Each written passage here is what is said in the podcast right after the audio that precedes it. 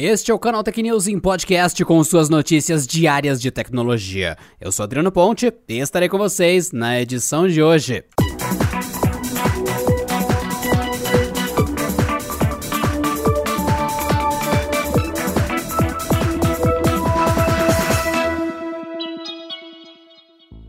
Confirmando uma avalanche de rumores, a Samsung anunciou a data do próximo evento Galaxy Unpacked. Como já antecipado aqui no Canaltech, o evento online da Samsung acontecerá no dia 14 de janeiro, a partir do meio-dia pelo horário de Brasília. A transmissão será no canal oficial da marca no YouTube. O evento é palco dos principais anúncios da marca para o segmento de celulares e deve ter como destaque o anúncio oficial do Galaxy S21. Com o nome de Bem-vindo ao Extraordinário, o Unpack de 2021 deve contar ainda com outros dispositivos da marca, com a expectativa de novos fones e até tablets. A marca sul-coreana realiza tradicionalmente dois eventos Unpacked por ano, um em cada semestre. O primeiro é palco para a nova geração do celular Galaxy S e já o segundo, novo Galaxy Note. O teaser não parece adiantar nenhuma novidade para o evento, mostrando o design esperado para o módulo de câmera dos modelos Galaxy S21 e S21 Plus. O componente deve se estender até as laterais do aparelho, como adiantado em vídeos vazados anteriormente.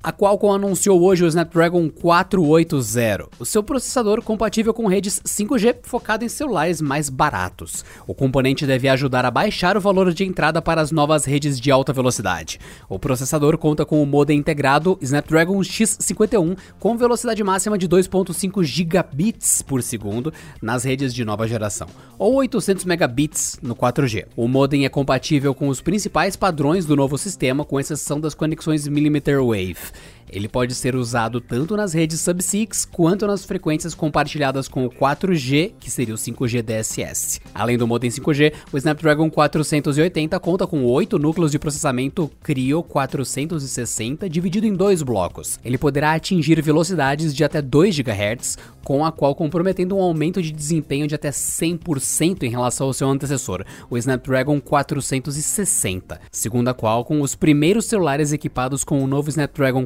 480 são esperados para o início desse ano. E entre as fabricantes que declararam apoio ao novo componente estão a HMD Global, que produz os aparelhos da Nokia, além das chinesas Vivo, OnePlus e Oppo.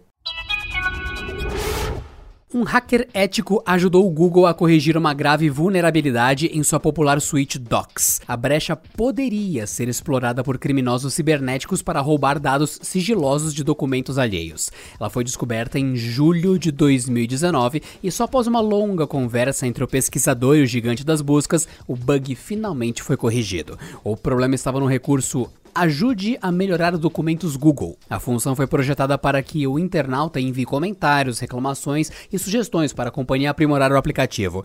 O usuário pode ainda anexar uma captura de tela caso queira explicar alguma proposta bem específica, como uma alteração de menu, por exemplo. Segundo o pesquisador, o erro do Google foi projetar essa funcionalidade como uma simples janela iframe hospedada em outro subdomínio. Isso significa que eventuais screenshots precisam ser transferidos do domínio principal para este secundário, caso você queira enviar uma imagem para a empresa. E é aí que está o pulo do gato interceptar essa comunicação e enviar a captura de tela para o seu próprio servidor e domínio, roubando a imagem que eventualmente poderia trazer dados sensíveis. Como recompensa, o Google presenteou o pesquisador com pouco mais de 3 mil dólares em seu programa de caça aos bugs. A falha já foi corrigida em todos os aplicativos que eram afetados.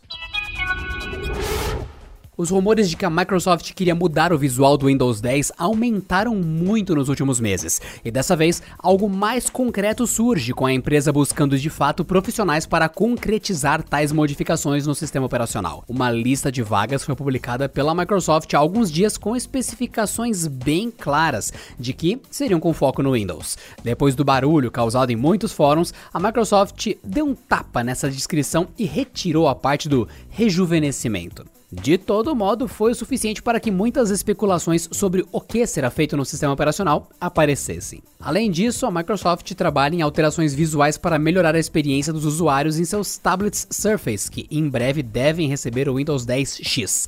Trata-se de uma versão mais moderna e modular do sistema operacional e que deve aparecer majoritariamente em aparelhos mobile da empresa. Marcada para estrear no Disney Plus em menos de duas semanas, WandaVision ganhou um novo teaser. A peça anuncia oficialmente uma nova fase do universo cinematográfico Marvel. O vídeo foi publicado no domingo e possui cenas inéditas da série. Intitulado Signal, o vídeo promocional de 15 segundos apresenta mais informações da nova realidade de Wanda Maximoff e Visão, na primeira série original do Marvel Studios. O destaque vai para uma cena inédita em que a feiticeira escarlate encara um relógio ou rádio antigo, que faz um sinal repetidamente chamando pelo seu nome. WandaVision se passará após os eventos de Vingadores Ultimato, com Wanda Maximoff tentando lidar com o luto de perder o seu amado Visão.